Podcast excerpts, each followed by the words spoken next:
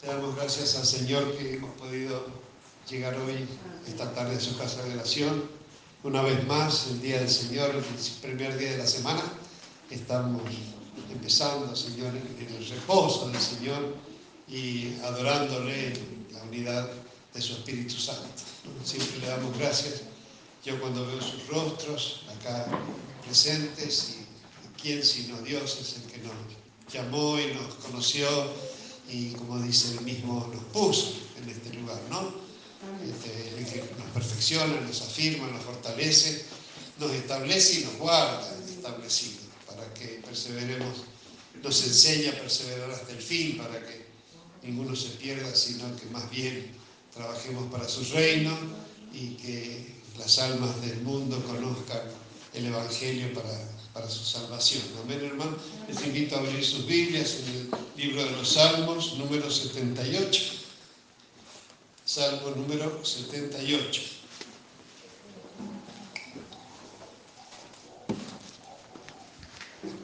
Dice la palabra del Señor. Escucha, pueblo mío, mi ley.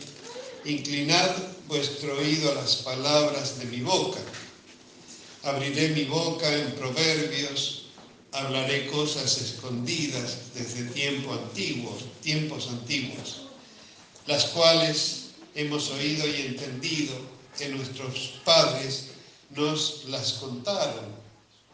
No las encubriremos a sus hijos, contando a la generación venidera las alabanzas de Jehová y su potencia y las maravillas que hizo.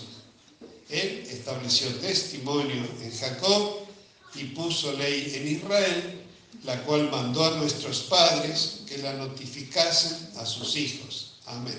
Padre, te damos muchas gracias, Señor, en el nombre de nuestro Señor Jesucristo, por este día de victoria, de gloria, Señor, de avivamiento, de, adoración. Padre, hemos podido llegar buscando tu presencia en la comunión de tu Espíritu, en la reunión de los santos, como tú nos llamas Señor, justificados por la fe, nos llamas justos, Señor, y acá, como si hubiéramos bajado del cielo, Señor, nos lavas, nos limpias con la preciosa sangre de tu Hijo Jesucristo, nuestro Salvador, y nos llenas de tu Espíritu Santo, Señor, nos enciendes como brasas de tu altar, para que en, este altar donde se ministran los sacrificios de alabanza, eh, aún nuestros presentamos nuestros cuerpos como ofrenda viva, Padre, que sea agradable para ti como el incienso de la tarde, que seamos olor fragante para ti, Señor.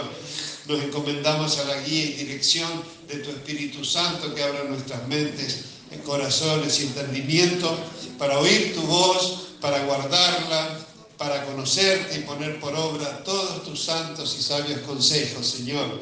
Y así realmente que sea conocido en la tierra tu camino, cuando tú nos bendices y guardas, Señor, que sea conocido tu camino y tu salvación en todo el mundo, Padre. Y que todos los pueblos te alaben en el nombre de Jesús. Lo pedimos, lo recibimos, porque así lo creemos y esperamos, Señor. Amén. Gracias. En el salmo anterior, el salmo número 77, a partir del versículo en realidad es un salmo que medita sobre los hechos poderosos de Dios cuando tenemos alguna circunstancia que nos hace estar atribulados. Eh, el enemigo acusador puede hacernos pensar que, que alguna culpa nos separa de Dios, cuando en realidad, cuando si en todas circunstancias tenemos que buscar a Dios mucho más, cuando Él mismo se encarga de hacernos ver que estamos equivocados, ¿qué vamos a hacer? Vamos a huir de Él, pero si es nuestro Dios Salvador, al contrario, vamos a buscar este, inmediatamente su, dirección, su perdón, su restauración, ¿no? Y, bueno, haciendo eh, examen de todas estas cosas, dice el salmista en el versículo 10, Salmo 77, 10, dije, enfermedad mía es esta, traeré pues a la memoria los años de la diestra del Santísimo. O sea, ¿qué tenemos que hacer cuando estamos en alguna prueba o en alguna tribulación? es problema nuestro. Así que traeré pues a la memoria los años de la diestra del Altísimo. Porque si tengo un problema de salud, un problema económico, un problema de pareja, un problema con, los hijos, más en este tiempo, ¿no? Que, que cuántos hay que están afligidos, que ya no saben cómo cuidar a los hijos y así todo, hermanos, la hora, si usted habla con la gente que trabaja en salud, pero es impresionante la ola de suicidios que hay, ¿no? Eh, así que cuando claramente conocemos que si hay alguna dificultad, lo primero que tenemos que hacer es buscar a Dios, en las buenas, en las malas, en las difíciles, en los triunfos, en las buenas para darle gloria a Él y reconocer y no olvidar ninguno de sus beneficios. Y en las dificultades hacer memoria de sus obras, porque si alguna vez nos sanó, y varias, cuántas veces nos sanó, nos libró de todos nuestros errores, de nuestras dificultades, bueno, haré memoria de los años de la diestra del Altísimo. Dice el versículo 11, me acordaré de las obras de Jah. Sí, haré yo memoria de tus maravillas antiguas, meditaré en todas tus obras y hablaré de tus hechos. Oh Dios, santo es tu camino. ¿Qué Dios es grande como nuestro Dios? Tú eres el Dios que hace maravillas. Hiciste notorio en los pueblos tu poder, con tu brazo redimiste a tu pueblo, a los hijos de Jacob y de José. Aquí estamos ahora en el instituto estudiando eh, eh, Deuteronomio, empezamos, perdón, perdón, eh, Pentateuco, o sea, los cinco primeros libros, hemos empezado con Génesis y ya estamos rindiendo el final de Génesis y también empezamos con Éxodo, ¿no? Y fíjese cómo toda la Biblia constantemente está haciendo memoria de las obras de Dios, ¿no? Sigue este salmo en el versículo 16, en el salmo 77. Te dieron las aguas, oh Dios, las aguas te dieron y temieron los abismos también se estremecieron, las nubes echaron inundaciones de aguas, tronaron los cielos y discurrieron tus rayos. La voz de tu trueno estaba en el torbellino, tus relámpagos alumbraron el mundo. Se, estremeció y tembló la tierra.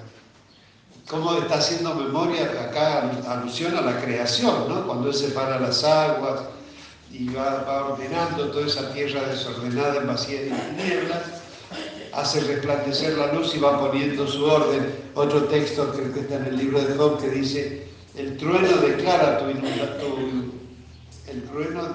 tu, indignación. Y es cierto, ¿no? Cuando uno escucha un trueno, ¿quién no se estremece? ¿Quién no piensa que, Dios está enojado por algo, que Dios está está de algo, ¿no? El relámpago, alguno ve un relámpago y dice, hoy Señor, ¿qué estamos haciendo mal? ¿O no, hermano? ¿O me pasa a mí nomás? no, de verdad, el trueno es impresionante, ¿no? Y son, son cosas que están puestas en la creación para, para que hagamos memoria de nuestro Dios, ¿no?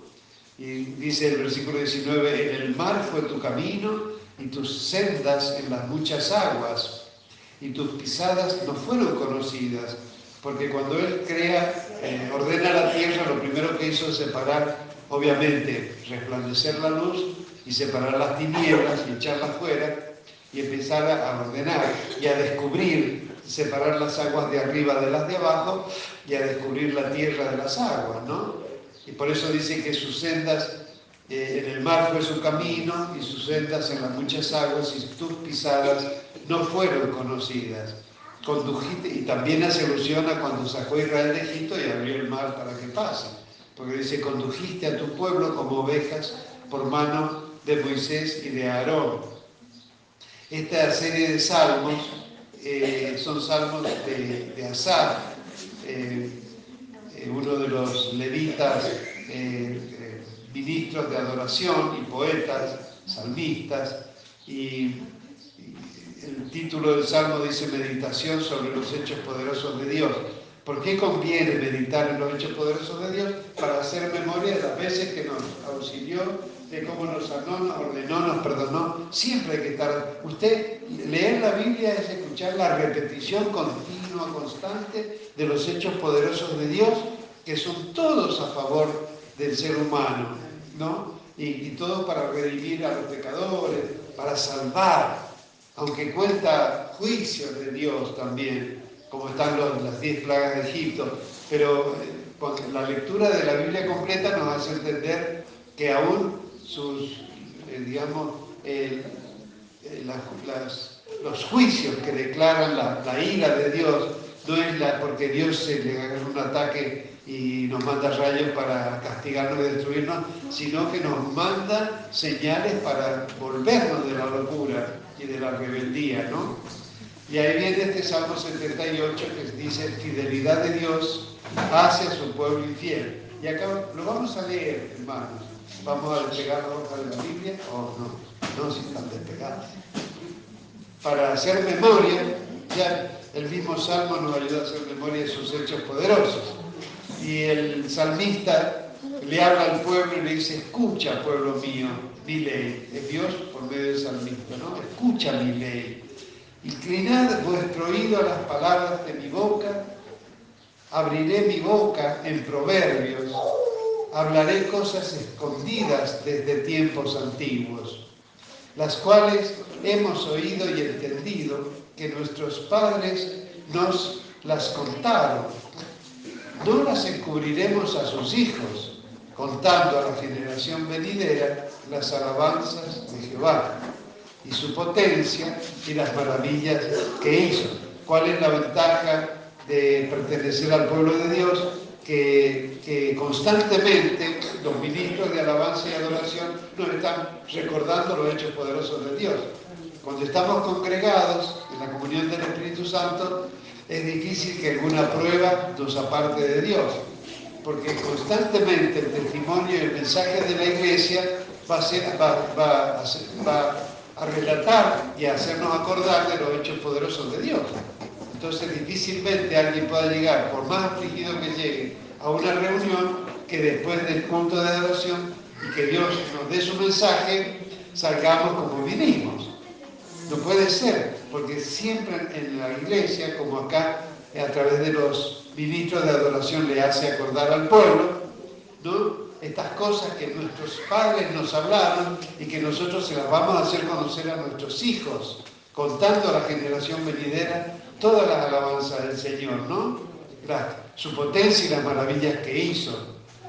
Dice el versículo 5, Él estableció testimonio en Jacob y puso ley en Israel, la cual mandó a nuestros padres que la notificasen a sus hijos para que lo sepa la generación venidera y los hijos que nacerán y los que se levantarán lo cuenten a sus hijos. O sea, esta palabra es para el pueblo de Dios, para que generación a generación esté transmitiendo todo este conocimiento. Porque así como lo está haciendo acá en los Salmos, relatando desde la creación los hechos poderosos, la liberación de la esclavitud de Egipto, cómo lo llevó por el desierto, ahora lo vamos a repasar a eso en este Salmo, constantemente no nos va a permitir olvidar, eh, como lo pide en otro Salmo, bendice alma mía al Señor y no olvides ninguno de sus beneficios.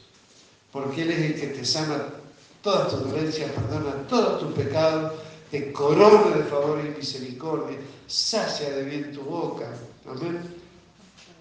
Sigue, seguimos leyendo entonces que esto es, la escuchamos para, para que lo sepa la generación venidera y los hijos que nacerán y los que se levantarán lo cuenten a sus hijos, a fin de que pongan los hijos, los nietos, las nuevas generaciones, pongan en Dios su confianza y no se olviden de las obras de Dios.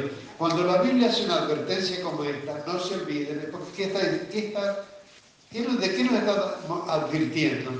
De que nos olvidamos de las cosas, nos olvidamos. Vemos a Jesús predicando durante tres años y medio su obra redentora, su muerte, que iba a resucitar, y lo que menos hicieron los apóstoles de Jesucristo es acordarse de todo lo que había dicho. Mientras los enemigos sí se acordaban de algunas cosas, ¿no? Así que que tal cosa no nos acontezca. Si estamos congregados, si estamos aferrados a la vida verdadera y permaneciendo en Él, Él en nosotros, sus palabras en nosotros, y nosotros permaneciendo en su amor, como dice el capítulo 15 de San Juan con la vida verdadera, difícilmente no, imposible. Ninguna cosa creada nos puede separar del amor de Dios. Huestes espirituales de maldad, ni, demonios, ni diablo, ni, ni ningún ser humano, nada nos puede separar del amor de Dios. Solo que cada uno de nosotros se olvide o se distraiga. Por eso la exaltación de la palabra de Dios es constantemente este, eh, no temas, escucha, oye, hijo mío, guarda mis consejos, constantemente nos está hablando Dios. Por eso no podemos vivir esta nueva vida sin, estar constantemente oyendo la voz de Dios. El libro de Cantares dice un texto muy hermoso, dice, los compañeros oyen tu voz, házmela oír. En pos de ti correremos. Hay unos textos tan hermosos en el libro de Cantares que es parte de la Biblia, ¿no? Eh, así que sabemos entonces que, que toda esta palabra también no solamente hacer memoria, sino enseñarla a las generaciones venideras, dice el versículo 7, a fin de que pongan en Dios su confianza y no se olviden de las obras de Dios, para que guarden sus mandamientos y no sean como sus padres, generación contumaz y rebelde, generación que no dispuso su corazón ni fue fiel para con Dios su espíritu. Y ahí va a ser memoria de todas las rebeldías de Israel durante, desde que los sacó de Egipto y aún habiéndolos instalado en la tierra prometida, ¿no?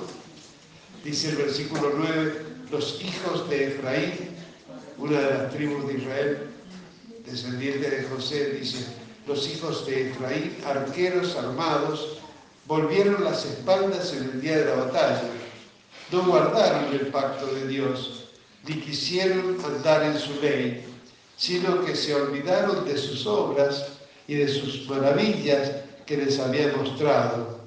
Delante de sus padres hizo maravillas en la tierra de Egipto, en el campo de Zoán, dividió el mar y los hizo pasar, detuvo las aguas como en un montón, los guió de día con nube y toda la noche con resplandor de fuego él dio las, peñas en el desierto y les dio a beber como de grandes abismos, pues sacó de la peña corrientes e hizo descender aguas como ríos, ¿no? como hace mención de la peña de Oreo y de las veces que no habiendo agua en el desierto, Dios eh, daba mandamiento para que, que, las peñas dieran de beber al pueblo, ¿no? Y brotaran aguas para el pueblo, ¿no? Como dice, sacó de la peña corrientes e hizo descender aguas como ríos. Pero el pueblo murmurando, no hicieron más que cruzar el mar rojo y ver cómo las aguas eh, que se abrieron para la liberación del pueblo de Dios se cerraron sobre los enemigos que lo perseguían y al ratito nomás después de ver esas maravillas y todo lo que pasaron en Egipto, se da vuelta para entrar en el desierto y al poquito, ¿y ahora qué vamos a beber? Uy, este desierto, acá no hay nada, ¿qué vamos a hacer? Claro, está bien. Eran, habían sido esclavos y llevaban 130 años en Egipto, atrofiados por, porque Dios los bendijo grandemente y los multiplicó en Egipto, pero como siempre se olvidan de Dios, caen en desgracia y bueno, así clamaron a Dios y Dios mandó a Moisés para sacarlo de la esclavitud, ¿no es cierto? Entonces, pero mientras eh, estaba todo el proceso de los juicios y de las plagas de Egipto, ellos se asombraban y miraban y se maravillaban. Después la última plaga, que fue la décima, cuando eh, viene la muerte de los primogénitos, eh, pero ellos, Dios les había advertido que sacrifiquen el cordero, que va a ser el cordero pascual, y con la sangre del cordero pinten los dinteles y unjan los dinteles de las puertas, así todos aquellos, todos los israelitas y obviamente aquellos egipcios que invitaban a los israelitas, hicieron eso con la sangre del cordero y sus primogénitos no murieron. Pero fue una gran lamentación y lloro en todo Egipto por esta terrible plaga que desde el hijo de Faraón hasta todos aquellos que no tuvieron la provisión de invitar a Israel, todos estuvieron, porque en qué casa no hay un primogénito, ¿no es cierto? Dice el versículo 17, pero aún volvieron a pecar contra él, rebelándose contra el Altísimo en el desierto, pues tentaron a Dios en su corazón pidiendo comida a su gusto, y hablaron contra Dios diciendo, ¿podrá poner mesa en el desierto? He aquí ha herido la peña y brotaron aguas, y torrentes inundaron la tierra ¿podrá dar también pan? ¿Dispondrá carne para su pueblo? Y acá es para reflexionar un texto que, el mismo Jesús también nos cita como diciendo, ¿habrá algo imposible para Dios? Pero si Dios es todopoderoso, el que creó el ojo no será capaz de sanar el ojo. ¿No? El que llamó a su pueblo y lo liberó de Egipto para hacer testimonio, no va a proveer para su mantenimiento. Amén. Jesús nos enseñó a orar, Padre, el pan nuestro de cada día, dánoslo. Primero confesamos que creemos, sabemos, esperamos y recibimos de Dios el sustento diario. Y en base a eso, para hoy, voy a pedir lo de hoy, ni siquiera lo de mañana, porque lo de mañana, si, me da lo de mañana, lo que estar almacenando, guardando, pierdo el riesgo de que se descomponga, ¿no es cierto? Así que, por primera vez, decir, obviamente que fueron las primeras dudas, ¿acaso Dios nos va a dar agua? ¿Acaso nos va a dar...? Porque era un desierto, ¿no? Se le iba a acabar la harina y, y el trigo y todos los cereales que llevaban, ¿y qué vamos a comer, no? Eh, dice, ¿podrá Dios darnos pan, dispondrá carne para su pueblo? Igual ellos llevaban sus rebaños también, ¿no? Por tanto, oyó Jehová y se indignó, se encendió el fuego contra Jacob, y el furor subió también contra Israel, por cuanto no habían creído a Dios, ni habían confiado en su salvación. Sin embargo, mandó a las nubes de arriba y abrió las puertas de los cielos e hizo llover sobre ellos maná para que comiesen, y les dio trigo de los cielos. Pan de nobles comió el hombre, les envió comida hasta saciarles. Por eso es importante la Pascua y la fiesta de las primicias, o sea, recordar que desde en todo el desierto donde no había sembrados, ni cultivos, ni frutales, nunca les faltó el buen alimento. Y no era un trigo que compraban por ahí, era trigo del cielo. Del cielo llovía todos los días, a la mañana se levantaban, solo tenía que salir a recoger el maná, el alimento del cielo, ¿no? Dice, hizo llover sobre ellos maná para que comiesen y les dio trigo de los cielos. Versículo 25, pan de nobles comió el hombre, les envió comida hasta saciarles Movió el solano en el desierto y trajo con su poder el viento sur, porque se quejaban, dice, oh, todos los días comer este maná. Debe haber sido, me imagino yo, como el cereal de maíz, ¿no? Una cosa dulce, rica. ¿Cómo se puede cansar? ¿Alguien se puede cansar de comer pan? Tampoco nos podemos cansar de comer hojuelas como hojuelas de maíz, que era, no era, era parecido, ¿eh? Pero el maná era dice, ¿cómo se pueden cansar? ¿No? Alguien se cansaría de comer, de cualquier cosa les puede faltar a alguien, pero menos el pan. Más a los argentinos que están arraigados, ¿no? Bueno, imagínense este pueblo que también se sustentaba de, cereales, ¿no?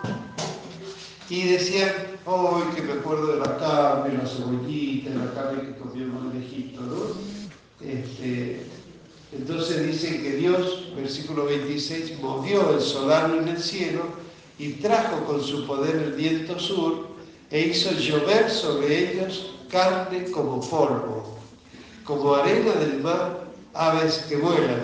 Dicen que eran codornices que deben ser un manjar, la codorniz y los huevitos. Porque si nosotros saboreamos el pollo, ¿no? la gallina, este, los huevos de, las aves de sobre todo de, de de pollo ¿no? y gallina, cuanto más las codornices. Dice que como arena del mar hizo llover aves que vuelan, las hizo caer en medio del campamento, alrededor de sus tiendas.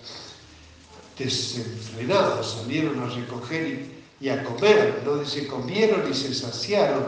Dice que ahí nomás algunos estaban tan desesperados, tan angurrientos, que por ahí hay más las sacrificaban y las comían como comiendo carne cruda algunos. Dice, comieron y se saciaron, les cumplió pues su deseo. Dice, no habían quitado de sí su anhelo en esa angurria, aún estaba la comida en su boca cuando vino sobre ellos el furor de Dios e hizo morir a los más robustos de ellos y derribó a los escogidos de Israel.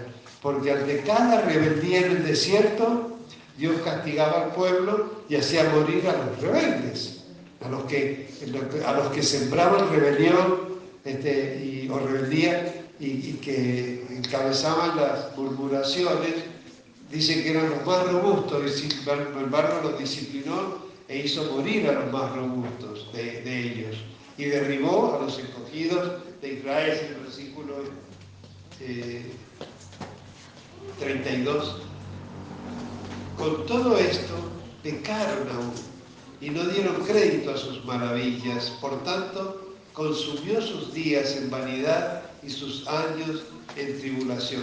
Este es un texto que en mi familia lo recordamos siempre, ¿no? Cuando antes de conocer el Evangelio del Señor, vivíamos en nuestros pensamientos, en nuestros proyectos, como nos parecía. No sabíamos que Dios podía dirigirnos con su palabra y estando el texto escrito.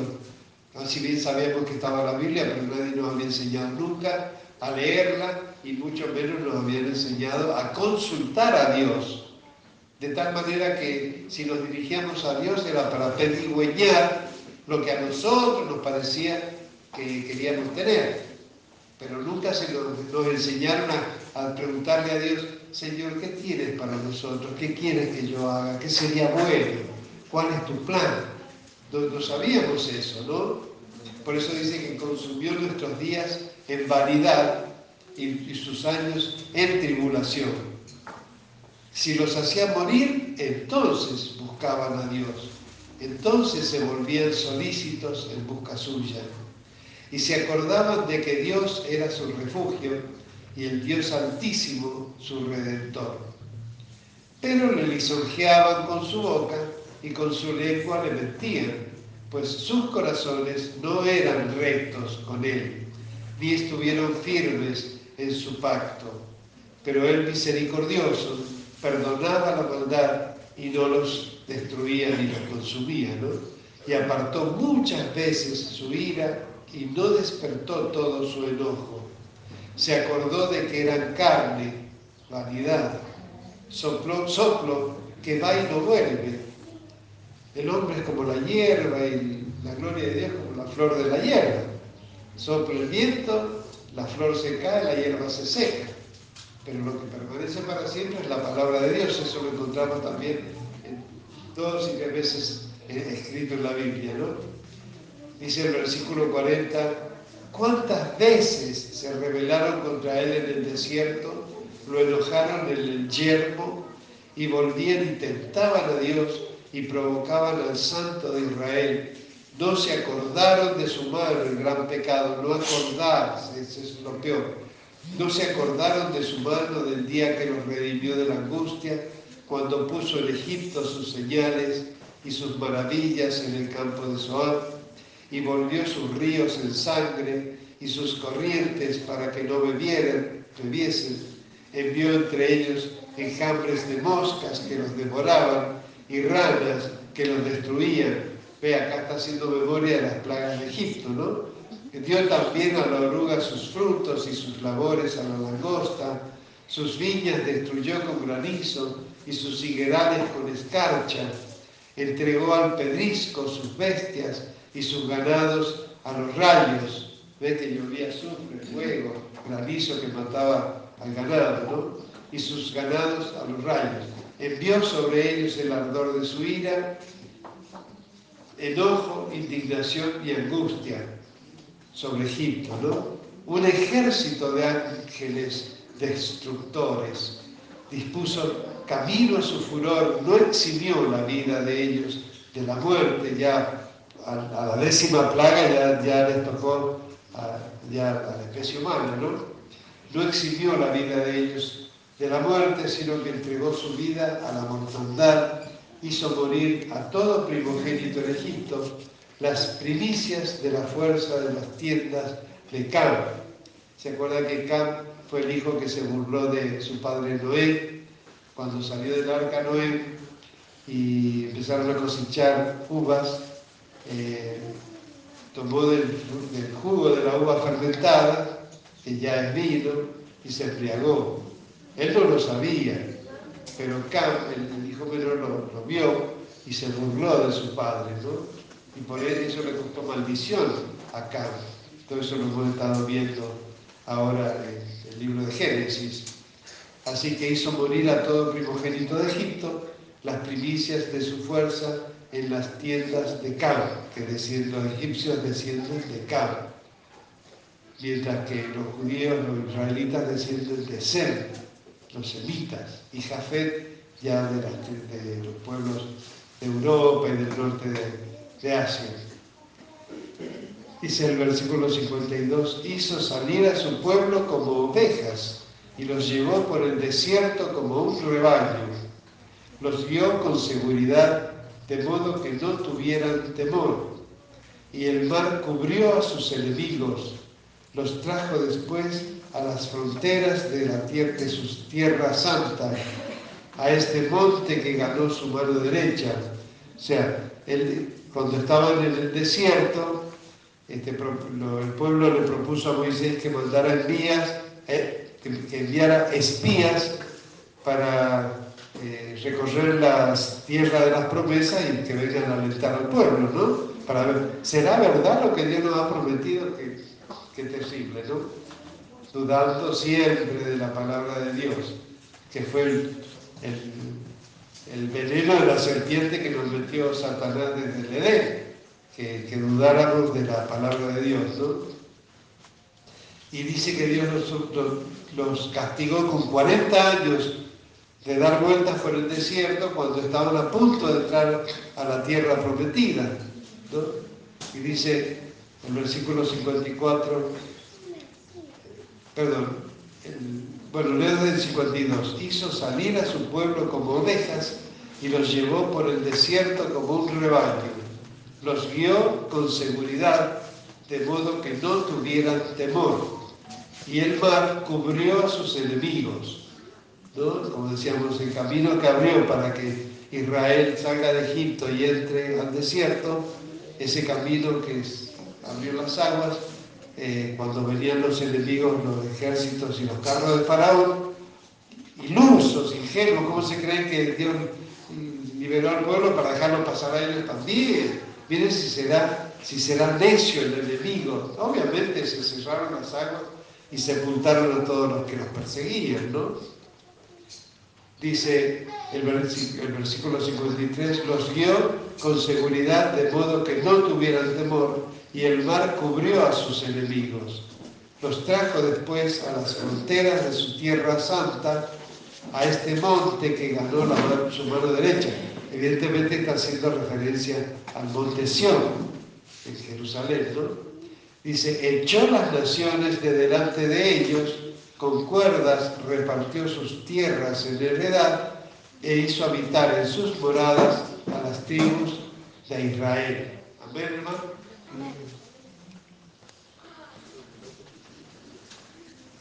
Dice entonces el 55 que echó las naciones de la tierra prometida, los cananeos que paganos y tan corrompidos que habitaban en aquel lugar, los echó, con cuerdas repartió sus tierras en heredad a todas las tribus y familias de Israel e hizo habitar en las moradas, en la tierra santa, las tribus de Israel.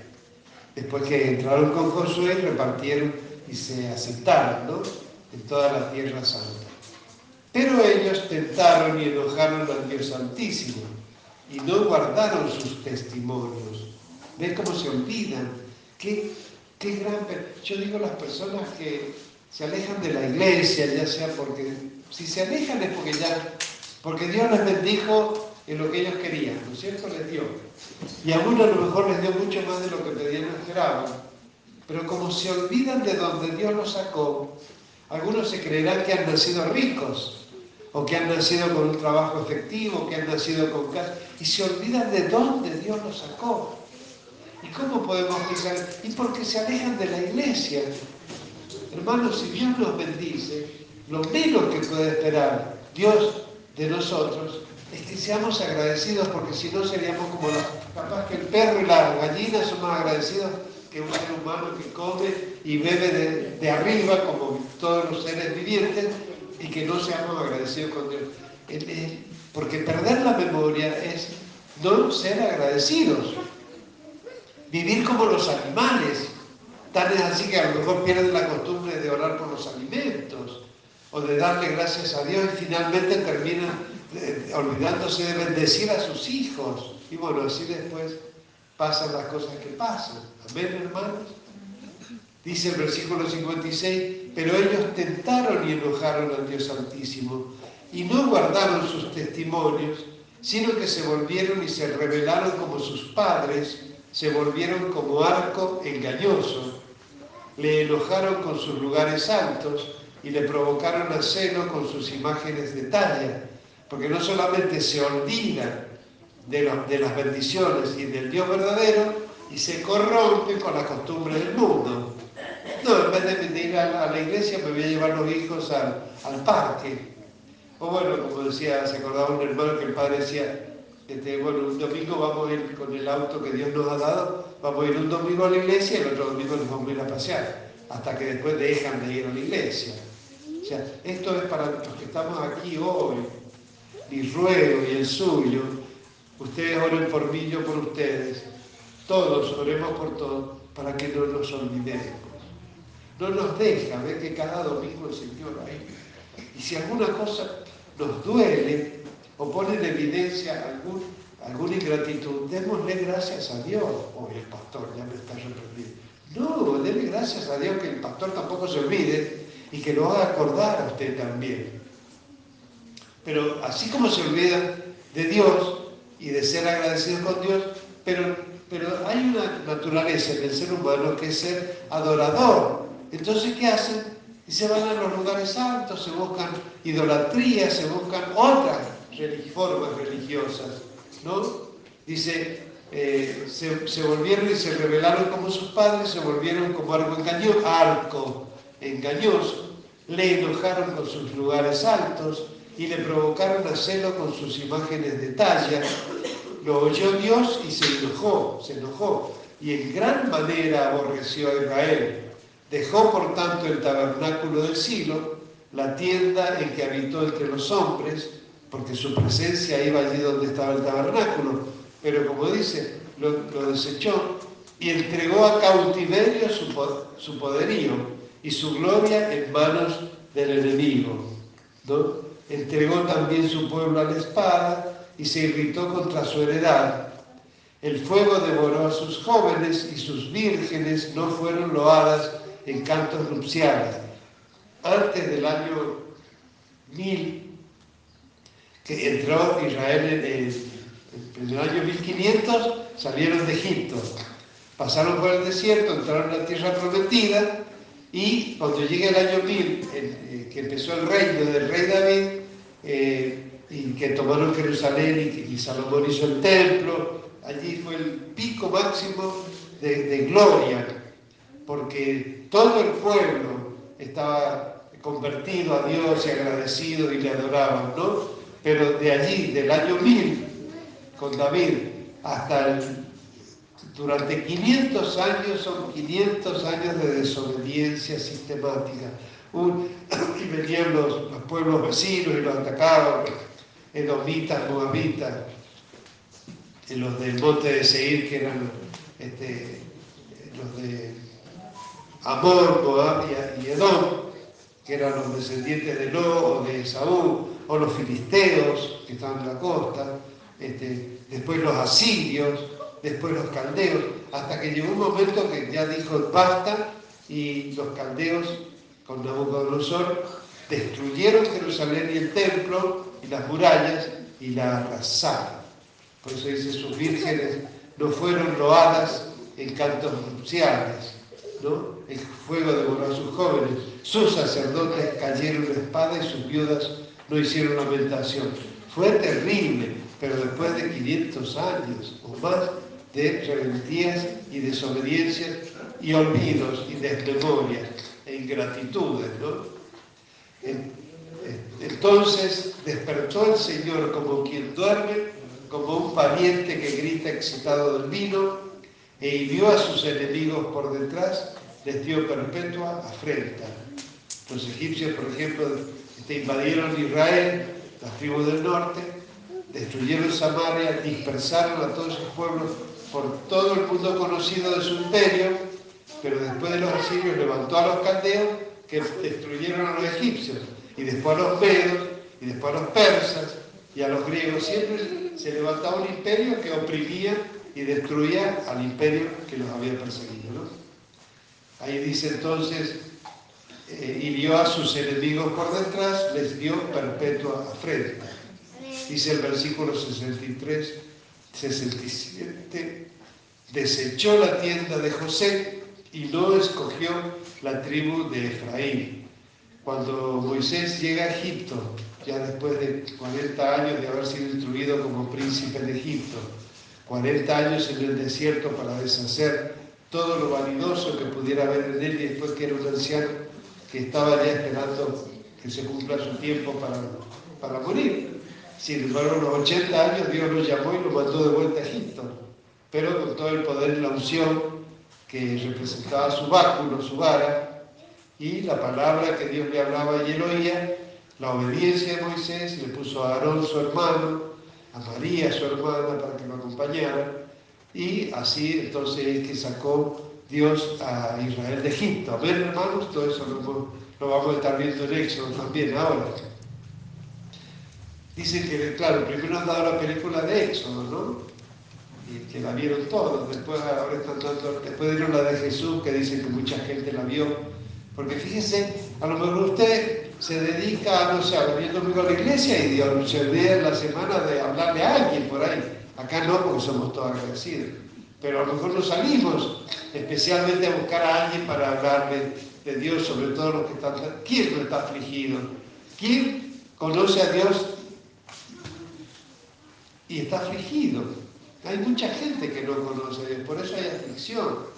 Entonces, eh, dice que eh, en el versículo 67 desechó la tienda de José los descendientes de Efraín, porque Efraín, cuando, Egipto sale a Israel, Efraín y Manasés son hijos de José, que es el hijo de Jacob que eh, fue perdido por sus hermanos, perseguido, muy atribulado, pasó por muchísimas tribulaciones, pero Dios usó a José para salvar a Egipto y a Jacob y a toda su familia, que eran 70 personas, salvarlos del hambre y entonces la familia de José, con Jacob aún vivo, su padre, pasó a Egipto y allí habitaron por 430 años y se multiplicaron. Entonces una de las tribus más numerosas eran los descendientes de Efraín. No se creían que eran la cabeza de Israel, pero dice que Dios desechó la tienda de José y no escogió la tribu de Efraín, sino que escogió la tribu de Judá, porque acuérdense que el linaje había caído el llamado y las promesas en Judá. Dice, el monte de Sión al cual amó. Habla de Judá, que ocupó, digamos, su territorio, que después le decían Judea los romanos, era Judea, que ahí se ocupó la tierra, la tribu de Judá, con Benjamín al lado, y entre ellos también dispersos Simeón y los levitas, que no tenían territorio, pero que servían a Dios en el templo y el pueblo, ¿no? Así que en, ese monte que David conquistó, que es el monte de Sión, dice, Dios escogió a la tribu de Judá el monte de Sión, al cual amó. Edificó su santuario en manera de evidencia, como la tierra que se inventó para siempre. ¿No? Cuando eligió, eh, digamos, eh, a, Jerusalén, que es donde, está el monte Sión y donde se construyó también el templo. ¿no? En uno de los montes, el monte Mori, en realidad pero son los montes, el versículo 70 dice, eligió a David su siervo y lo tomó de las bajadas de las ovejas, detrás las paridas lo trajo. O sea, un jovencito poeta, pastorcito de ovejas, muchacho, sin embargo a él escogió Dios para avergonzar a los filisteos cuando David venció a Goliat, ningún israelita se animó a luchar contra Goliat, pero David siendo un muchacho, con su onda, todos conocemos la historia, venció al gigante, lo cual le mostró a los filisteos que Dios estaba con Israel, entonces los israelitas salieron, salieron huyendo los filisteos, O sea, los israelitas no tuvieron que pelear contra los filisteos ni echarlos de la tierra, porque salieron huyendo espantados por Dios. Y ellos detrás recogiendo los despojos, ¿no? Y acá se memoria de este David que Dios escogió y lo trajo detrás las manadas de las ovejas, detrás las paridas lo trajo, para que apacentase a Jacob su pueblo y a Israel su heredad. El gran pastor de Israel, el gran poeta de Israel, el rey David, que por haber sido fiel y obediente a Dios, eh, recibió la promesa de que de su descendencia iba a nacer el Mesías. Dice, y haciendo referencia a David, termina el salmo diciendo que David los apacentó conforme a la integridad de su corazón, los pastoreó con la pericia de sus manos. Apacentar y pastorear. Apacentar es llevar al, rebaño para que se apacienten, para que se alimenten, ¿no es cierto? El delicado pasto junto a agua de reposo, como dice el Salmo 23, ¿no? Y pastorear es conducirlos, ¿no? Ir al frente conduciéndolos. A veces hay perros ovejeros que me ayudan, o otros ayudantes del pastor. Entonces pastorea, pastorea, guía, conduce al pueblo y los apacienta, ¿no? Pero lo notable es que, que esto me llamó desde la primera vez que lo leí, siendo yo lo he visto, que todavía le pregunto a la pastora y me dice, ¿usted qué entiende? O sea que no me, lo explicó ella, sino que me hizo que yo tratara de interpretar. Porque dice que los apacentó conforme a la integridad de su corazón. Ustedes ayúdenme, a ver, les digo lo mismo, a ver, ustedes explíquenme qué quiere decir esto. ¿Cómo le da de comer usted al pueblo de Dios? Con la integridad de su corazón. No, que fue y conquistó la tierra y llovió pan del cielo y, brotaba el trigo como como oro, no, no, no. Lo apacentó con la integridad de su corazón. A ver, ¿qué se hace con el corazón? Dos cosas fundamentales, cree y ama. Fíjense que, que, notable, ¿no? Porque es el modelo del pastor, es el ejemplo del pastor. ¿De qué sirve que a lo mejor lo llene de, palabras, de instrucción, de cosas, de bienes materiales y de cosas? si, no son apacentados, si no se alimentan de la, de la fe del pastor. Porque ¿qué es lo que va a usar Dios de, su, de un pastor? Su fe y su amor. ¿no? Eso es lo que va a asegurar que el pueblo de Dios sea apacentado. ¿no? ¿Y pastoreado con qué? Dice, con la pericia de sus manos. O sea, no usamos látigos, no usamos azotes ni punteros para, para andar apaleando a las almas, ¿no es cierto? ¿Qué hacemos con las manos? Orar, bien, en primer lugar, orar. Adorar y alabar a Dios. ¿Y qué más hacemos con las manos? Alabar a Dios. David tocaba el arpa, todo lo, que, todo, todo lo bueno que se hace con las manos es lo que va a dirigir al pueblo. Lo va a guiar. Así que no se extrañen de que el pastor sea un plomazo que está forzando a los músicos día y noche y que la iglesia vea en la escuela de música y siempre lo ha sido. Aunque desagradecido se vaya a cantar para otro lado ¿no? y, y, ni siquiera hayan dejado alumnos. ¿no? Y ahora mismo que yo estoy sufriendo porque no se está disimulando a nadie, y los músicos que crecieron no han preparado a otros músicos. El único que se ha incorporado, gracias a Dios, es Elías. Pero no, hay músicos nuevos, nadie está aprendiendo la guitarra. No, no, eh, no hay coro de niños hoy, por ahí. Este, No, hay conjuntos, no hay grupos. Hoy estaba pensando, digo, los soldaditos tuvieron por años un repertorio maravilloso. Les he pedido una y otra y otra vez les he pedido que, que repasen, no les pido que preparen cosas nuevas, pero hay cuatro jóvenes, hoy lo digo delante de toda la iglesia, todos los domingos tienen que presentar una alabanza, tienen. Y si el Victorio quiere venir a cantar con ellos, bienvenido será, pues tiene una hermosa voz. Claro, Este, ¿Por qué tenemos que venir a hacer nada más que lo justo y necesario? Está bien, hoy ha sido un culto maravilloso, ha estado muy bien, muy bien la música, muy bien, muy bien la, coordinación y la dirección, eh, todo está bien. Yo le doy gracias a Dios porque la calidad que aspiramos la van eh, dando, pero ¿qué le dice Jesús? Siervo inútil. Porque lo que tenés que hacer, lo haces. No, te quede que yo apruebe que el culto estuvo hermoso, que, todo estuvo en orden, preparado. No, no, se te sube el copete ni te enorgullezcas. Siervo inútil eres cuando lo que tienes que hacer haces. Lo han hecho todos, siervos inútiles. Quiere decir que Dios espera, conocen ese texto, ¿no? Dice, una palabra dice, ¿qué Señor que tiene siervos trabajando en el campo, que después tiene que venir a ordenar la casa y a preparar la comida? ¿Qué Señor cuando viene del campo le dice, siéntate que te voy a dar yo de comer a vos? No, ni los tiene que mandar, ellos llegan del campo, preparan la comida o están distribuidas las tareas y después que el patrón come y, se va a descansar, recién comen ellos.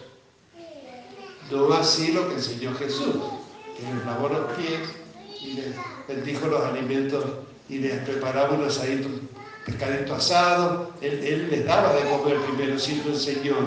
Pero lo normal en el mundo es que los siervos sirvan más allá de lo que, de lo que se espera de ellos. Y que cuando hacen todo lo que tienen que hacer, Jesús le dice, siervo inútil eres, porque solamente te limitas a hacer lo que hiciste. Viene que vaya alguno de los hermanos a cobrar el sueldo a fin de mes y el patrón le pague y le diga, siervo inútil, ¿qué venía acá a cobrar? Si, lo único que has hecho es hacer lo que, para lo cual te contraté. No les dice el patrón eso, les paga. Pero el Señor nos habla de otra manera, músicos, ministros, porteros. ¿Por qué nos vamos a quedar así los que somos, poquitos acá nomás? Vienen almas nuevas, vienen jóvenes. ¿A quién nos hemos acercado para entusiasmar? Hoy, eh, eh, cuando pasan las chicas a cantar o los niños, ¿cómo puede ser que vengan a la escuela bíblica y nadie los incentive a venir el domingo, hermano? Porque no, no, siervos inútiles.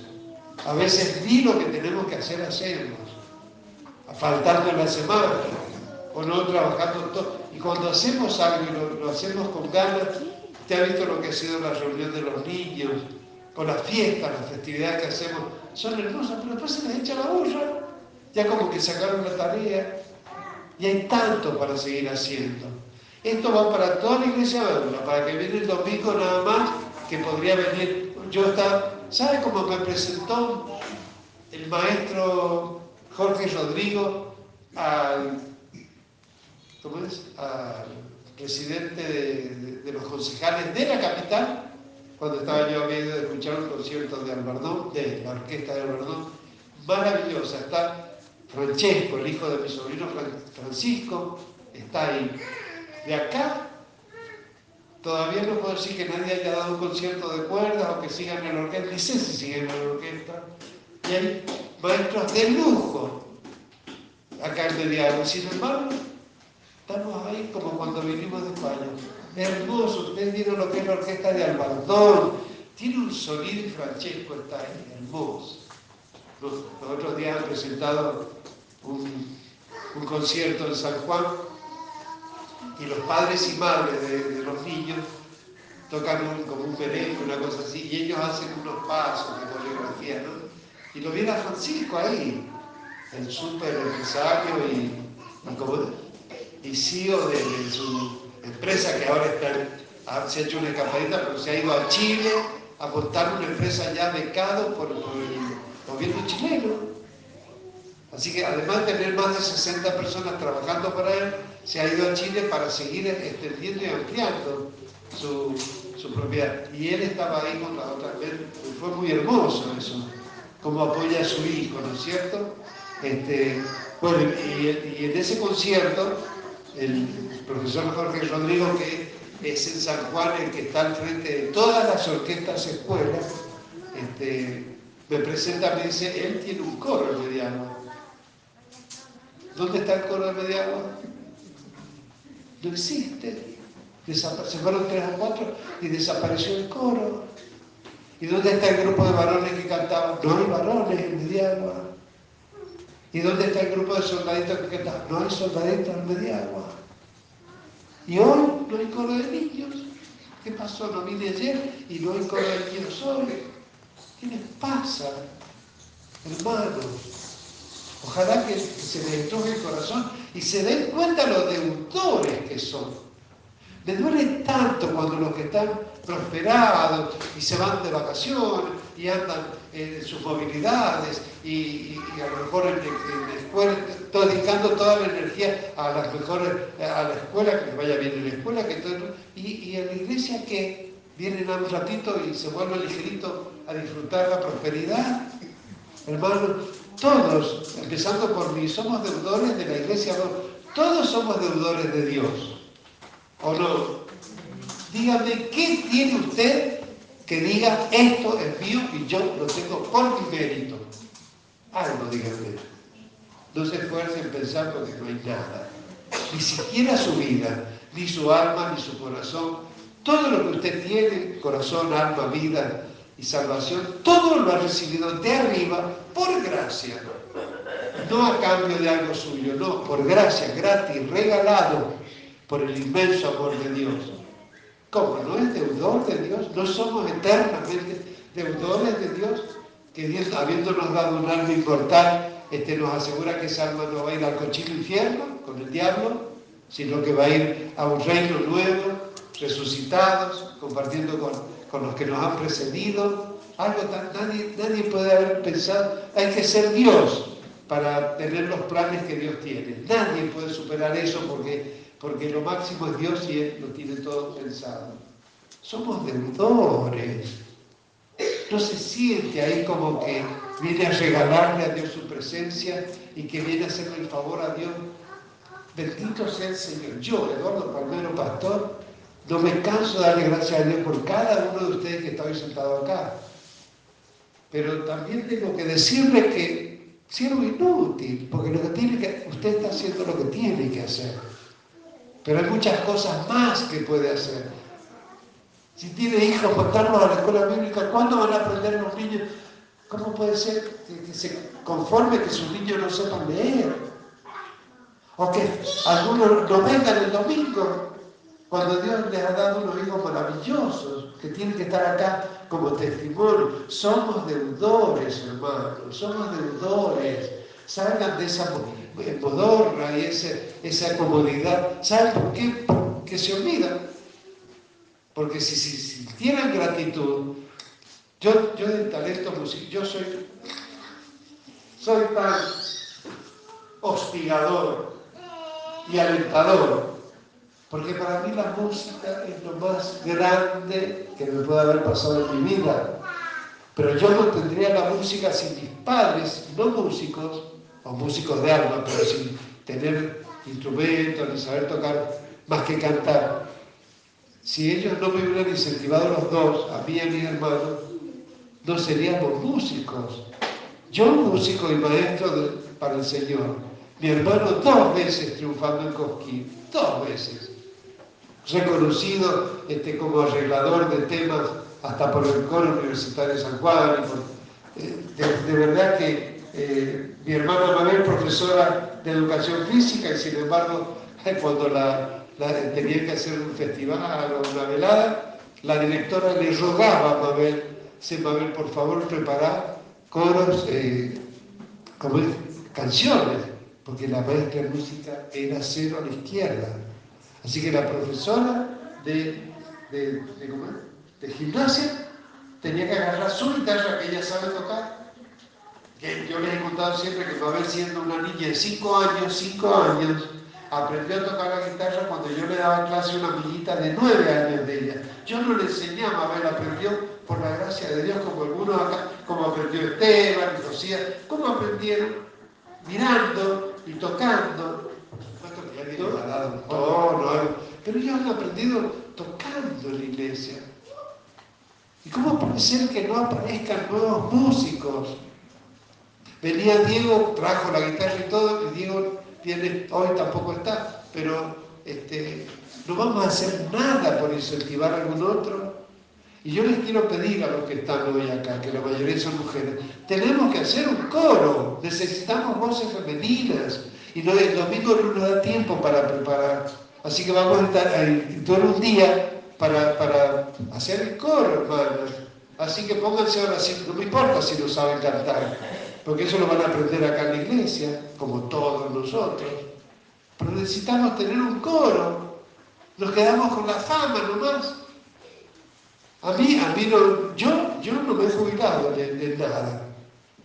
¿Usted sabe qué ganas yo el domingo me iría a comer un asado con mi familia? Pero ¿cómo voy a dejar, cómo, cómo voy a dejar algo tan maravilloso como es la iglesia de Dios, hermanos?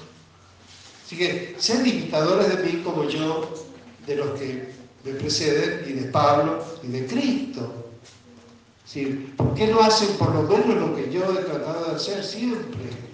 Así que ojalá que Dios les esté tocando el corazón. Porque el mensaje es el, riesgo, el pecado y el error de perder la memoria. Y la memoria la pierde que no, no escucha la voz de Dios. Porque yo todas las mañanas me pongo, yo escucho la voz, escucho, escucho la voz de Dios, porque gracias a Dios, esta tecnología, estoy señalando mi celular, esta tecnología yo la uso en primer lugar para crecer espiritualmente. Entonces yo pongo la, la Biblia grabada y escucho salmos. Y no es lo mismo leer que oír. Porque la Biblia dice, oye. ¿Y qué literal? Podemos ser hasta tan literales de, porque oímos al pastor predicar, oímos alguna vez al evangelista que nos trajo el mensaje. Seguimos oyendo la voz de Dios cuando se predica en la iglesia, cuando se dan clases, también en el instituto bíblico. Pero usted lo puede hacer en su casa toda la mañana. Ponga un salmo y escúchelo. Es, yo digo, ¿qué es orar a Dios? Lea los salmos. ¿Qué? ¿Ponerse a darle una letanía de todas las cosas que le faltan? ¿Cómo va a expresar gratitud a Dios si no lee la Biblia y, la palabra de Dios no le hace tener memoria?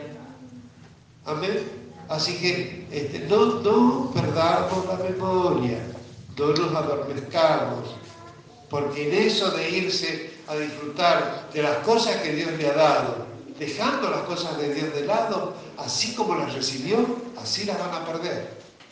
No lo digo yo, no estoy maldiciendo a nadie, es el diagnóstico de la Biblia. Y desde Israel, que por miles de años lo hemos visto, sistemáticamente también lo hemos visto los creyentes que se alejan de Dios, que no sirven a Dios. ¿no? Así que bueno, ¿qué más podemos añadir a esto? ¿no? que orar para que, para que Dios nos dé un corazón agradecido. Si usted está agradecido de Dios, este, va a servir a Dios. Porque si Dios le da una carrera, le da un título, está trabajando y no va a usar ese conocimiento para la iglesia, la única que entró en la escuela de música, una está en Chilecito, la otra está, se fue y no va a haber nadie que siga abriendo caminos para seguir la escuela de Dios.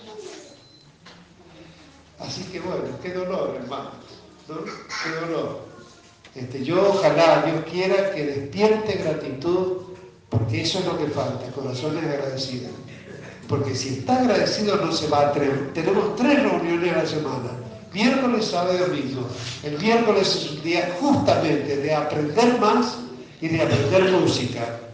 El sábado para mandar los niños y los adultos a la escuela bíblica, que, porque no es para niños nomás, es para adultos, porque aunque no curse el instituto, puede venir a oír, como venían muchos antes los sábados, o como venían muchos al taller de los miércoles, pero ni eso están haciendo. Son tres días a la semana, nueve horas de 162 horas que tiene una semana, nueve horas, ni siquiera diez.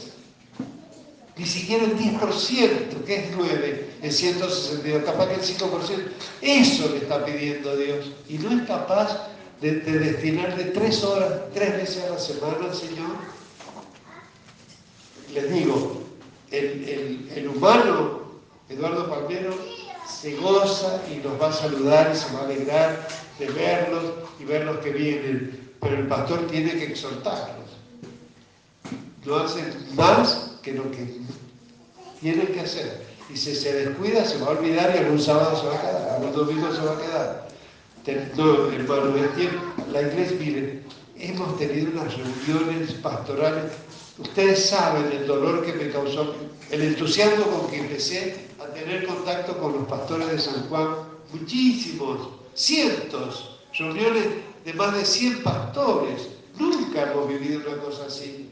Porque aún en nuestra fraternidad, creo que la única vez que vi esa cantidad fue cuando murió el pastor Reyes, porque después empezaron a alejar. Este, y cientos, cientos pastores, reuniones maravillosas, deslumbrados de ver que estaban juntos, que era justo el momento de la ley de género, la ley del aborto, eh, cuatro o cinco cosas que eran muy importantes para elevar, eh, hacer eh, manifestar, digamos, el desacuerdo del pueblo por esas leyes. ¿Y quién lo iba a hacer sino la iglesia? Y ponerse de acuerdo, hacer marchas para Jesús, hacer altares de adoración, trabajar juntos, que nunca lo hemos hecho antes, porque en nuestra fraternidad está uno distante del otro y por ahí una vez por mes a veces nos podemos reunir o una vez por año ir a Buenos Aires.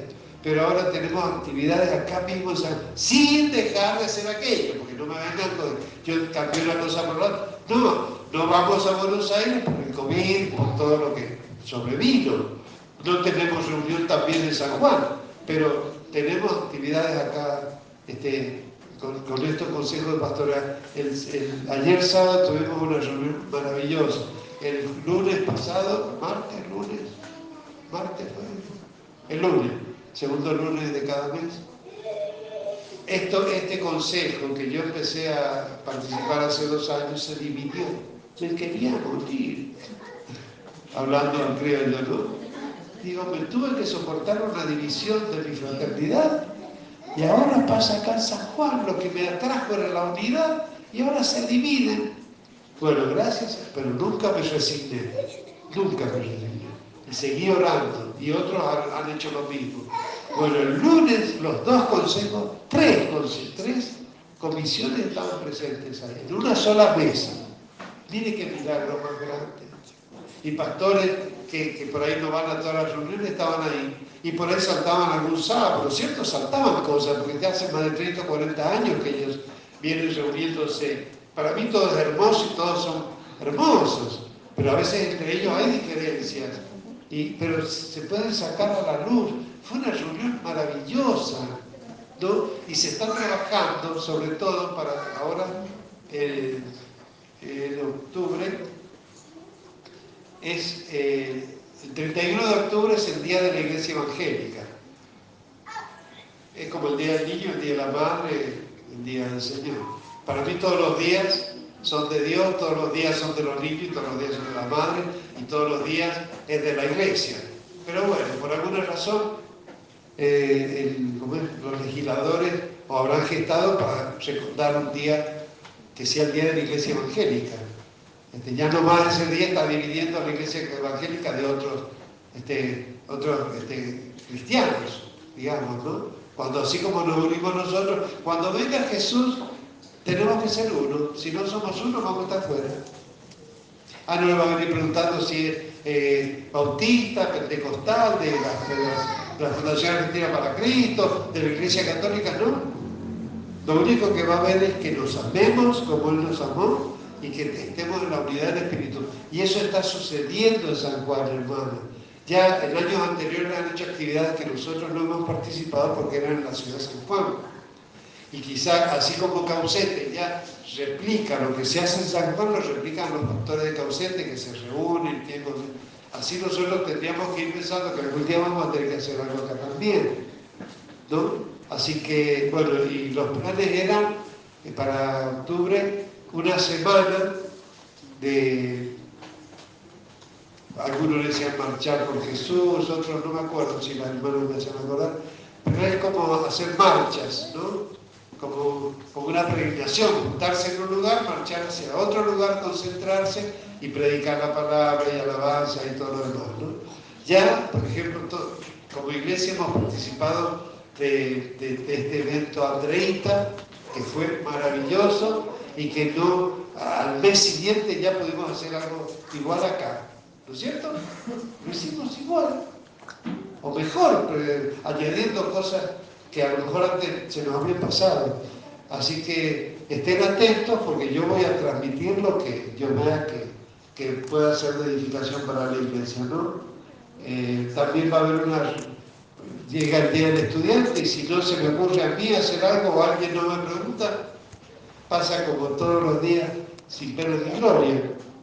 Creo que va a haber un evento para jóvenes, eh, un día que creo que es un día sábado, este, porque en esta comisión, este, como hay casi todos los pastores son casados y tienen hijos, los hijos se han encontrado y han formado conjuntos, los hijos de pastores, ¿no? Así que hay una actividad musical muy hermosa.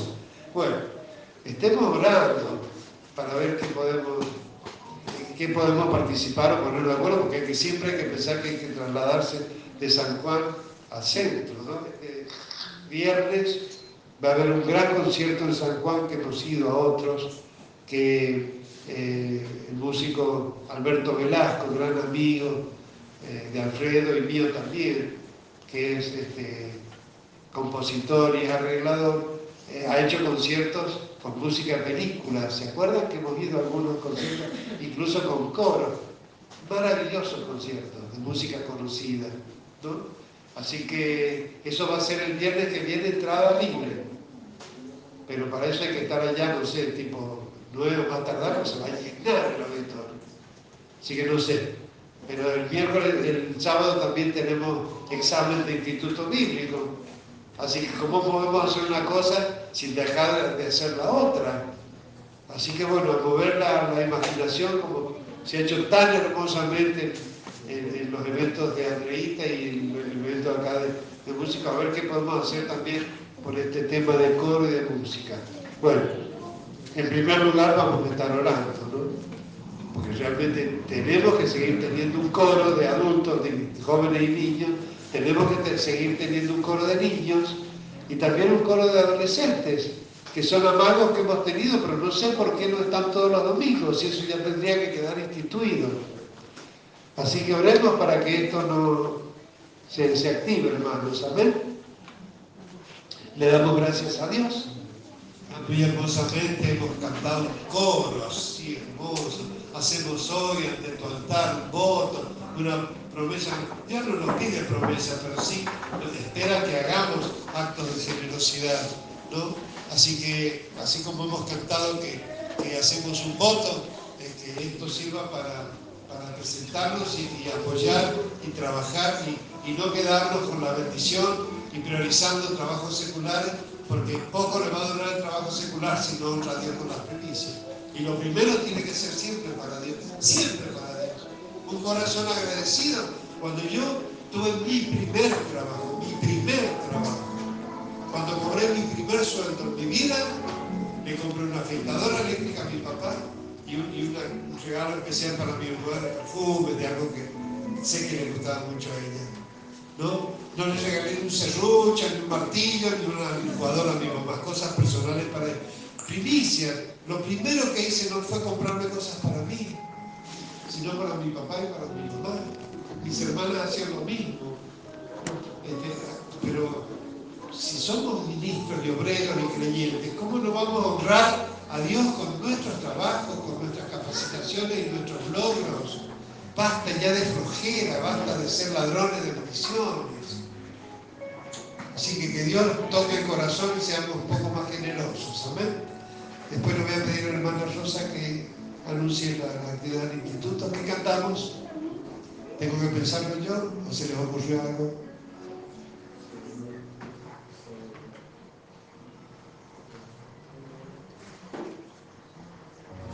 Ya tienen que venir con algún tema preparado.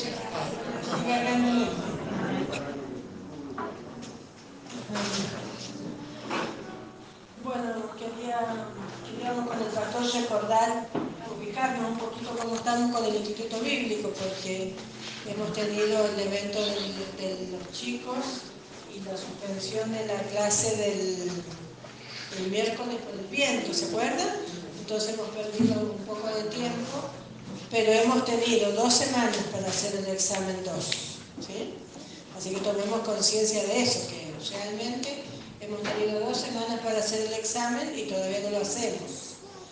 Así que ahora ya mañana yo tengo que hacer el examen final y tengo esta semana nada más para tomar el final acá. Así que se nos van a juntar los dos exámenes esta semana. Así que eso es lo que quería recordarles para que vengamos listos el miércoles para hacer los dos exámenes, si se puede, y si no, si, no, si me dan a mí el tiempo, porque me ponen una fecha a mí para entregar el informe ya, les recuerdo que el examen final va en papel físico, ¿sí? así como ustedes me lo entregan, lo tengo que llevar a San Juan y de ahí lo mandan a Buenos Aires, ¿sí? porque somos alumnos regulares del Instituto Bíblico Río de la Plata en Buenos Aires. Entonces, los exámenes finales van para allá y hay una fecha para mandarlos. Así que, si Dios nos ayuda, esta semana tenemos que terminar esta materia que estamos cursando, que es Pentateuco. Bueno, y mañana me entregan los libros de la materia, el libro de los hechos, ¿sí? cada uno sabe que se lo encargó, los traigo mañana. Y mañana también tengo que encargar la materia Espíritu Santo. ¿sí? Es la última materia de, este ciclo lectivo, la última materia de, este año. Así que me lo tienen que encargar ahora antes de irse, por favor, el que vaya a cursar esa materia, se tiene que anotar y entregarme el dinero, porque estamos eh, encargando los libros solamente los que lo encargan con el dinero. ¿sí? Estamos tratando de depurar las listas, de librar de deudas, de no seguir creando deudores. ¿sí? Así que bueno, estamos, el Señor nos está ordenando, ¿sí? El Señor viene diciendo que Él ordena nuestros pasos y bueno, nos está ordenando, ¿no?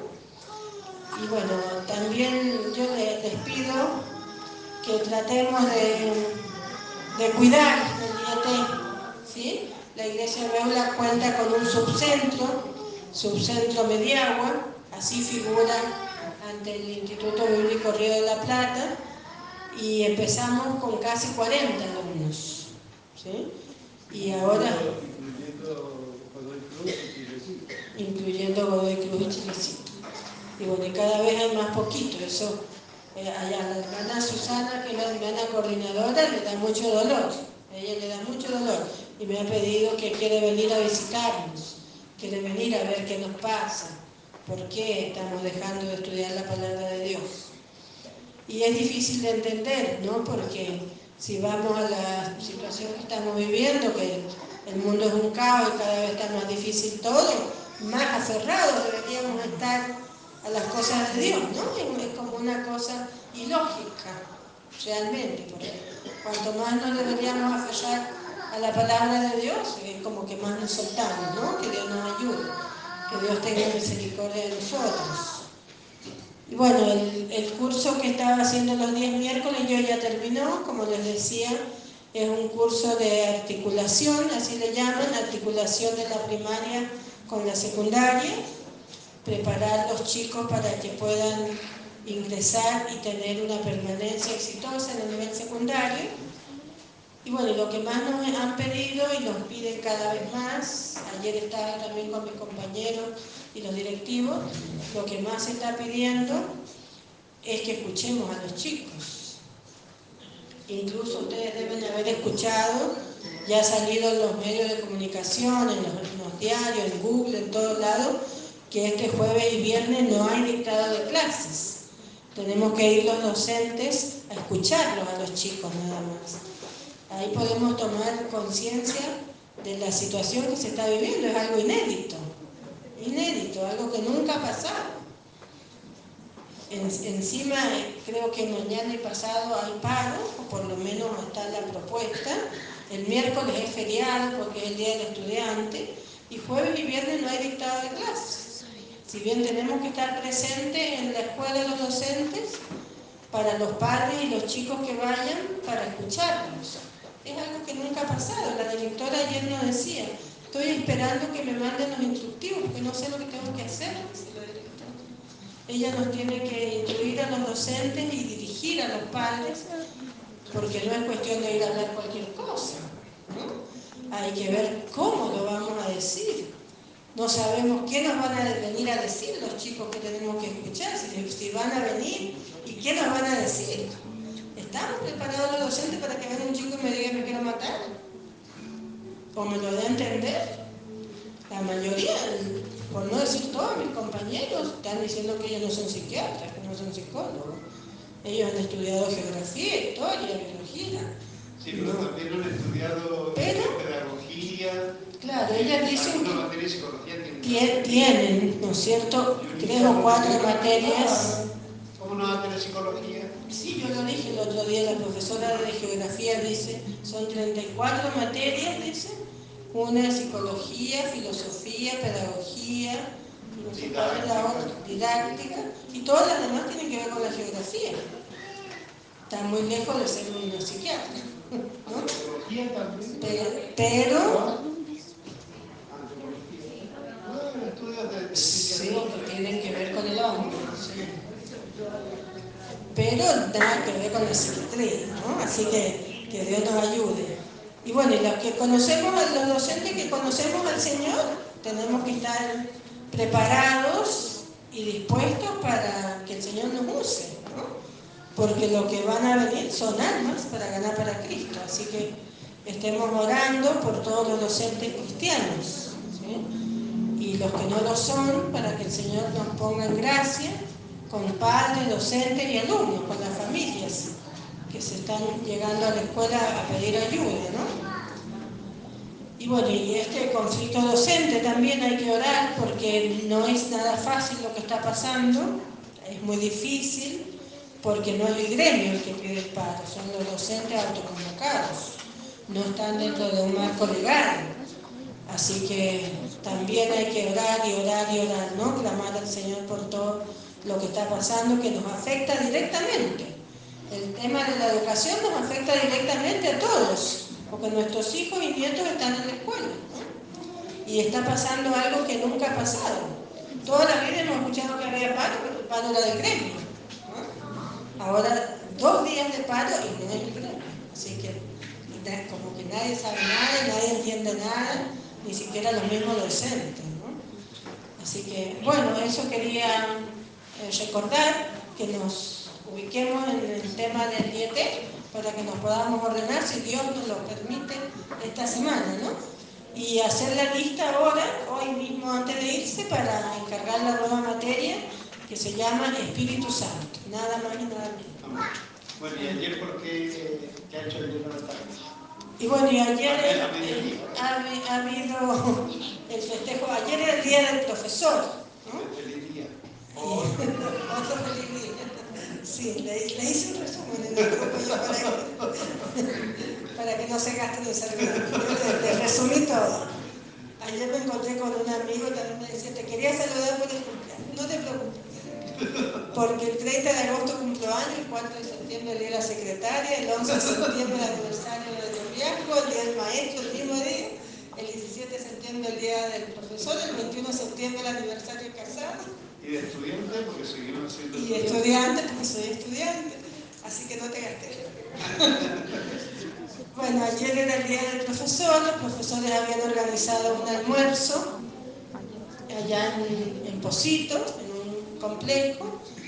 Y bueno, yo le pedí oración al pastor porque no podía ir para allá porque tenía que venir acá a dar clase y tomar examen.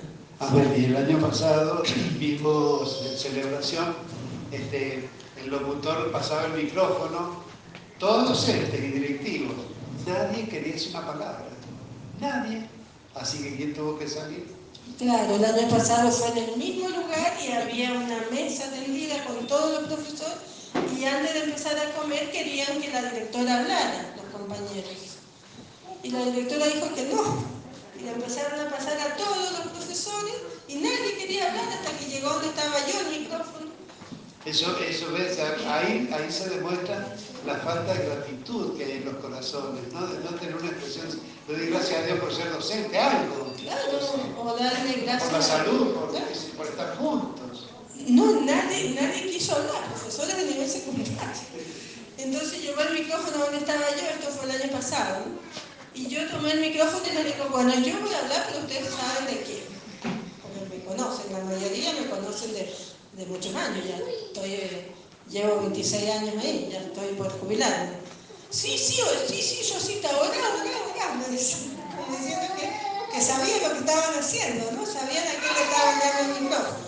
Y bueno, pude hablar, expresarme, eh, ayudarles a ellos a que le den gracias a Dios, por, no solo por los alimentos, sino por por todo lo que Dios hace, por la prosperidad, por la familia, y la oración pedir por ellos, por su familia, por todos, ¿no? Ahora cuando eh, se empezaron a organizar este evento, el de ayer, eh, hicieron un grupo, como todo, ahora hay una foto en un grupo, y subieron las fotos del año pasado, y ahí salgo yo con el micrófono con toda la mesa tendida. Ahí se le iba a pasar al pastor para que la vieran la foto.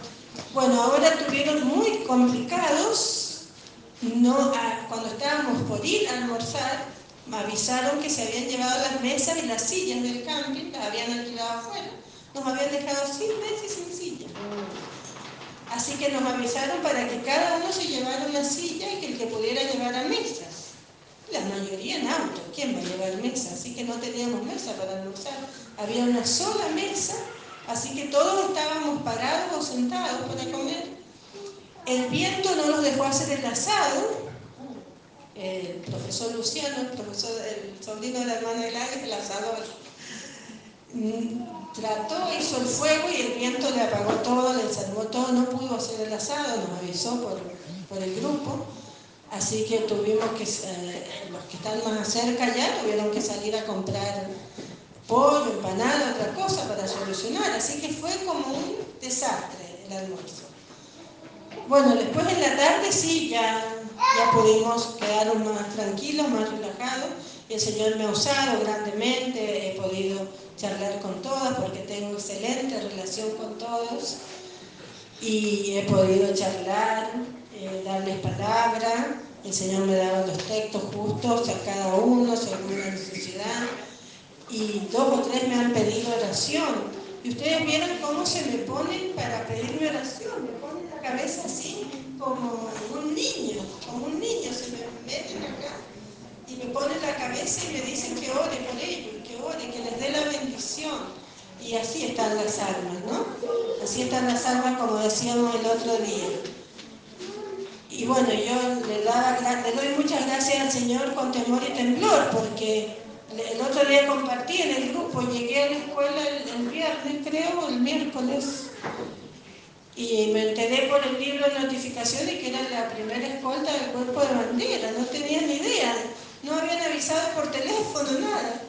Ahí en el mismo momento lo compartí en, la iglesia porque me llevé una sorpresa y, y le daba toda la gloria a Dios, porque ya he sido elegida dos años consecutivos mejor compañera y desde el año pasado, el año pasado están eligiendo abanderado y yo no sabía. Así que, y ahora me han elegido me, eh, primera escolta del cuerpo de bandera, ¿no? Y yo digo, gloria a Dios, qué, qué privilegio, qué, qué ven los compañeros en uno, ¿no? Porque uno ve tan, son muchos, son como 70 profesores que votan y que uno ve en el transcurso de la semana que van y vienen, y a muchos ni, ni sabemos el nombre porque es permanente, están, han creado cursos, entonces crean materias nuevas y toman profesores nuevos, jovencitos. Hay profesores de 20 y pico de años, muy jovencitos todos, y, que voten. Y, un porcentaje alto, la, la, banderada tiene el 25% de votos y yo el 22 8, creo, de, porcentaje de votos. O sea que ella y yo nomás tenemos todos los votos. Gloria a Dios, ¿no? Así, yo digo, ¿quién será lo que ven? Una de las cosas raras que me pasó ayer, estaban bailando y disfrutando y haciendo como comedias, hacen mientras bailan. Y yo los miro, los aliento, siempre estoy como pastoreándolos, estoy siempre cuando estamos en grupo. Y mientras estaba bailando, viene otra que estaba bailando y me dice, Rosita, cuando usted nos mira, nos tenemos que portar bien. Así, con eso, como que, como que tenía que tener cuidado porque estaba yo, ¿no? A la hora de la tarde, cuando ya el alcohol está haciendo su efecto, todo, Así que gracias a Dios, ningún desmán, ninguna cosa rara, nada, no tengo nada que decir. El Señor estuvo ahí cuidando y apacentando. La verdad que es maravilloso, ¿eh? cómo, cómo nos usa el Señor. Y bueno, estoy anonadada con la capacitación, ya me ha llegado la primera lección, todavía no la puedo ver, pero estoy leyendo el libro, el libro del, curso del acelerador, y es maravilloso cómo Dios está obrando, instalando su reino en las naciones. El primer principio que, habla el, autor ahí es el texto de ir y predicar como Dios, como leía yo, de que es cada uno en su lugar. ¿sí? No es que tengamos que viajar ni, ir a buscar un lugar para ir a, misionar, ¿no? Cada uno desde su lugar, ¿sí? Asegurarnos de que todo nuestro alrededor esté evangelizado, ¿no? de, no callar, de buscar la consagración. Y es acá donde venimos a buscar el agua, el alimento para ir a darlo allá, ¿no? El Señor habló ahora, ¿no? Habló de cómo tenemos que volver al primer amor, con la música, con las alabanzas, con la palabra y con el estudio de la palabra, para que realmente se pueda cumplir ese versículo, ¿no? De que vayamos a, a predicar a las naciones, ¿no? Que Dios nos ayude. Bueno, no sé si se me quedó algo más. ¿Cómo? No, con la familia no pude estar porque mi esposo se vino antes. Ah. Sí, porque. Amén, amén, gloria. Bueno, y ya ven cómo Dios está bendiciendo allá la Rosa de Sarón, ¿no? Con una hermosa escuela bíblica, que haya llegado el niño que lloraba tanto por la pérdida de su hermanito, mis hermanas, mis hermanos me preguntaban ayer porque escuchan los audios, así que ve que la hermana reclamaba calidad en el audio, porque hasta una amiga de ella venezolana me está esperando el audio. Así que y ella se lo envía a varias personas. Así que, sí, también va por la Así que siempre procuremos la excelencia, ¿no? Y bueno, eh, eh, ¿ya oramos? No.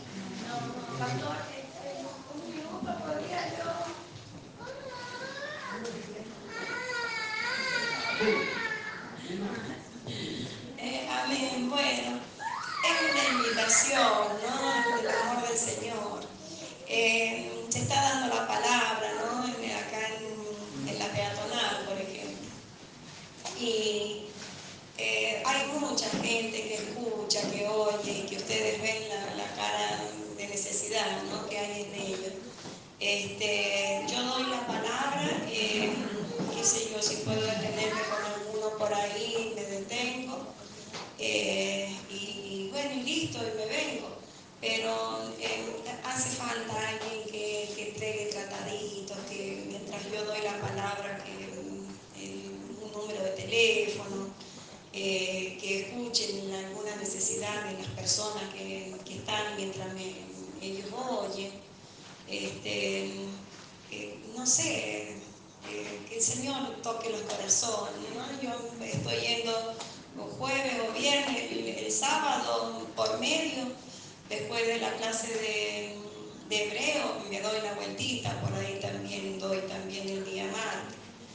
Este, clase por medio porque el Zoom lo tengo martes por medio. Este, y bueno, y eso, eh, que, el que vaya por ahí en el centro, que se ponga de acuerdo si puede, este, y vemos los horarios que le venga bien, ¿no? Eh, hoy día estuve hablando con los senadores que hay en, en la escuela allí de albergue que hay en el sur, y bueno, ya tenemos ahí el- esas puertas abiertas, ¿no? La semana próxima no, porque no van a estar, pero la, la siguiente, desde la siguiente ya podemos asistir, ¿no? El horario que puedo ir ahí es de 7 a 8, ¿A dónde? ¿no? En, en el albergue, los chicos que hay de secundaria, sí, hay este, pa- de chicos que se quedan de secundaria y de primaria, o sea, hay jóvenes y niños que se quedan allí. Vamos a tener nada más que los, los chicos que, que se quedan en el lugar. Así que le doy muchísimas gracias a Dios porque tenía que hacer un viaje para eh, ver eso. Y bueno, y ese mismo día se va a hacer, ya se haría la reunión en el Zoom, de ahí de eh, Las Lagunas, de Las Lagunas. Así que eso ya lo, lo vemos ya porque, bueno, quería primero quedar con- de acuerdo con la escuela. Así que bueno, eso ahí estaría el día jueves o viernes. Eh, también el día que no se vaya al centro se puede, se puede ir ahí, aunque sea, aunque sea también semana por medio, al menos, ¿no? Que el Señor nos ayude, que, envíe más obreros a su verdad. Amén. Bueno, eso era la, la- invitación del Señor, ¿no? La necesidad del Señor, porque es, una necesidad realmente eh, que nos pone en, para las almas que, les digo que en estas últimas dos semanas eh, hay mucha más atención que se presta de la, de la gente, ¿no? A donde usted vaya, a donde usted vaya. Que si alguien se le sienta en el colectivo o al lado, preste atención también, ¿no?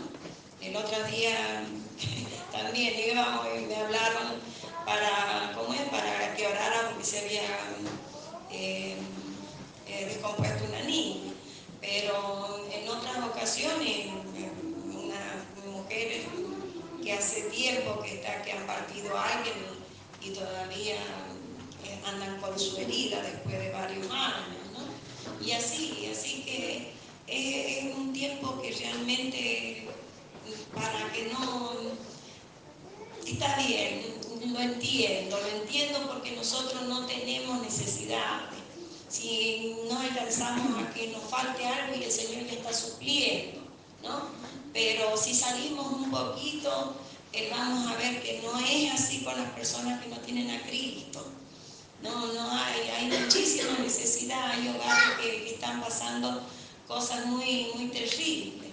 ¿No? Allí en la bebida nomás eh, se han abierto las, oh, estamos adentro de una casa que donde, eh, qué sé yo, hay abuso de, niños y son niños chiquitos de 5 a 9 años, ¿no? Y ya estamos adentro de la casa.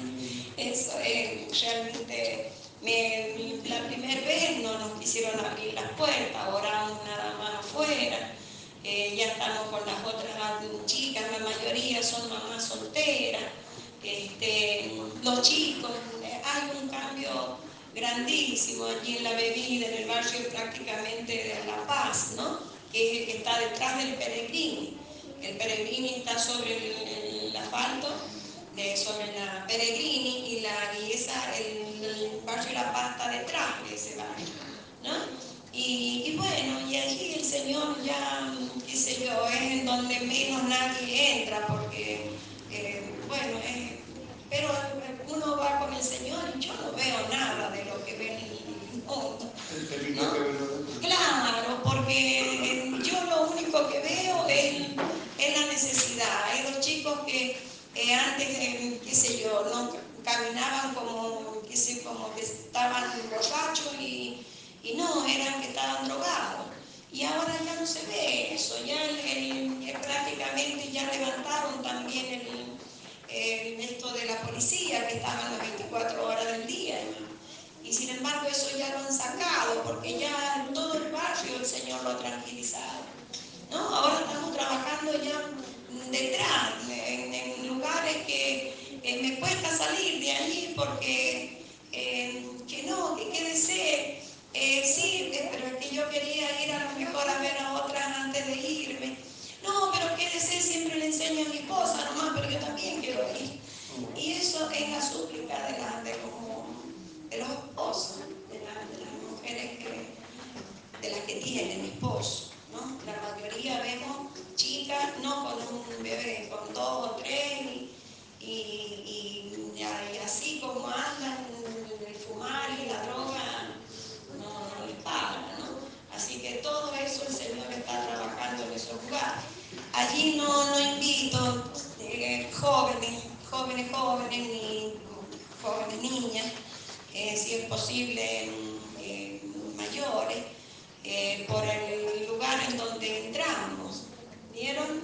o sea, por precaución, por el momento, al menos hasta que no vayamos un grupo más grande. ¿no? Sí, no se confía a ver si va a alguna sala y la conoce para Amén, bueno, pero en lo que no podamos tentar, en lo posible. Hoy ahora se anotan unas cuantas. claro, porque la gracia del Señor la va a hacer codiciable, pero no para que muestren el sino para, amén, amén. para que que, que Dios bendiga, ¿no? Amén. Amén, eso era todo. Sí, digo que hay un texto que yo les pido que lo leamos, está en San Lucas capítulo 13, trate ligerito de abrirlo y grabárselo en su memoria 6. Es la parábola de la higuera estéril, dice Lucas 13, 6. Dijo también Jesús esta parábola. Tenía un hombre una higuera plantada en su viña y vino a buscar fruto en ella y no la halló, no lo halló. Y dijo al viñador, he aquí, hace tres años que vengo a buscar fruto en esta higuera y no la hallo, no la hallo. Córtala. ¿Para qué inutiliza también la tierra? Acá por lo menos tres años. Ve cuando pasó por, en, la Semana Santa la maldijo a la higuera y la higuera se secó. Acá le ha dado tres años de oportunidad y no le halló fruto. Y le mandó directamente al obrero, córtala. ¿para qué inutiliza también la tierra? ¿Y qué hace este corazón semejante al corazón de Dios? Un corazón, porque Jesús puede decir eso por su justicia, pero ¿qué espera de nosotros? ¿no? Acá es donde está la gracia y el misterio del Evangelio. Entonces el obrero entonces respondiendo le dijo, Señor, déjala todavía este año, hasta que yo cabe alrededor de ella y la abone. Y si diera fruto, bien, y si no, la cortarás después. Eso es intercesión. ¿eh? Porque si es por Dios, así como liquidó la humanidad antes del diluvio, eh, del diluvio, ¿no es cierto? Y ahora cuando venga su reino, después de los 21 juicios de Apocalipsis, va a pasar la tierra por fuego, ¿no? Pero también Él nos anticipa estas cosas como anticipó a Abraham, a Jonás, a, los apóstoles, a cuántos anticipa sus juicios, a Moisés, pero, pero también si usted mira y lee la Biblia y se pone a mirar lo que hace Dios, Él, él declara sus juicios, pero Él espera que nosotros intercedamos. Pero si yo me creo, así me salvó a mí porque yo soy buena persona, a los demás que los condenen, no, hermano. Por eso la memoria tiene que estar bien ejercitada.